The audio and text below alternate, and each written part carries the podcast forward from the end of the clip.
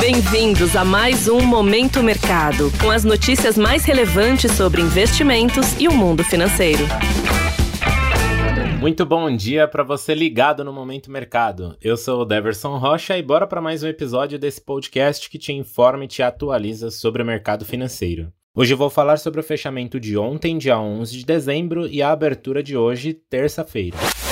Cenário internacional. No mercado internacional, um leilão de T-Notes, que são os títulos públicos americanos de 10 anos, teve demanda firme e trouxe fôlego para os investidores próximo ao fechamento do dia. Como resultado, os retornos dos títulos perderam força e oscilaram perto da linha de estabilidade no fechamento, em um movimento que também tirou o brilho do dólar ante rivais. Ainda assim, o iene se manteve como alvo de ordens de vendas após especulações de que o Banco do Japão pode manter uma postura dovish, uma postura mais leve, na próxima semana. Agora o mercado ajusta suas apostas para os dados da inflação ao consumidor, o CPI nos Estados Unidos que teremos hoje, e decisões do Federal Reserve, Banco Central Europeu e Banco da Inglaterra que teremos aí durante a semana. Com isso, as bolsas de Nova York fecharam em alta, S&P subiu 0,39%, Nasdaq ganhou 0,20% e o índice Dow Jones avançou 0,43%. Neste cenário, os retornos dos treasuries, os títulos públicos americanos, caíram nos vencimentos curtos e intermediários e subiram nos vencimentos mais longos, principalmente pela alta demanda no leilão das T-Notes de 10 anos. Todo esse contexto se traduziu em redução da demanda por dólar globalmente, mesmo assim o índice DXY, que mede a variação do dólar frente a uma cesta de seis moedas fortes, avançou 0,08%. Nas commodities, o preço do petróleo oscilou bastante e terminou com ganhos modestos, com contraposição entre o otimismo econômico em economias desenvolvidas e os riscos às perspectivas chinesas.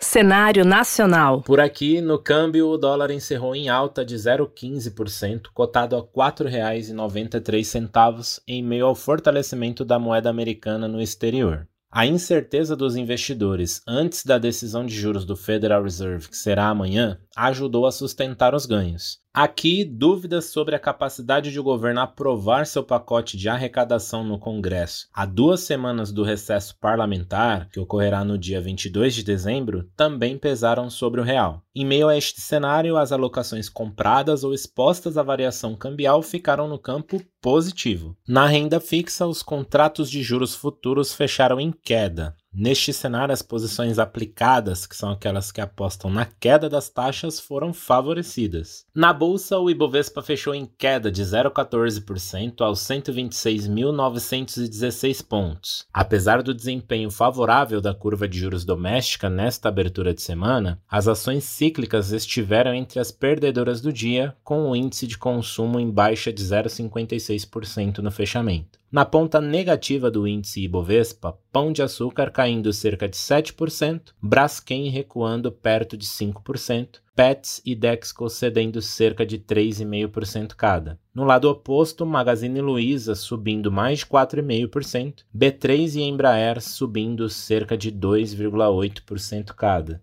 Desta forma, posições de investimentos compradas no principal índice da Bolsa Brasileira foram desfavorecidas.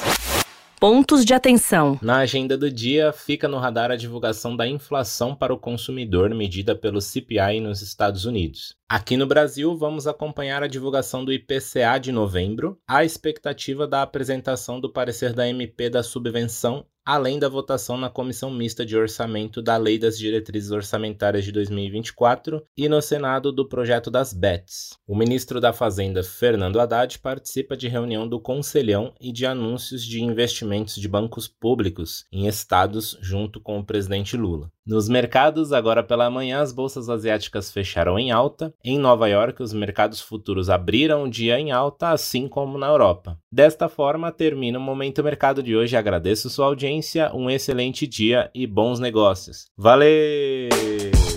Você ouviu Momento Mercado com o Bradesco. Sua atualização diária sobre cenário e investimentos.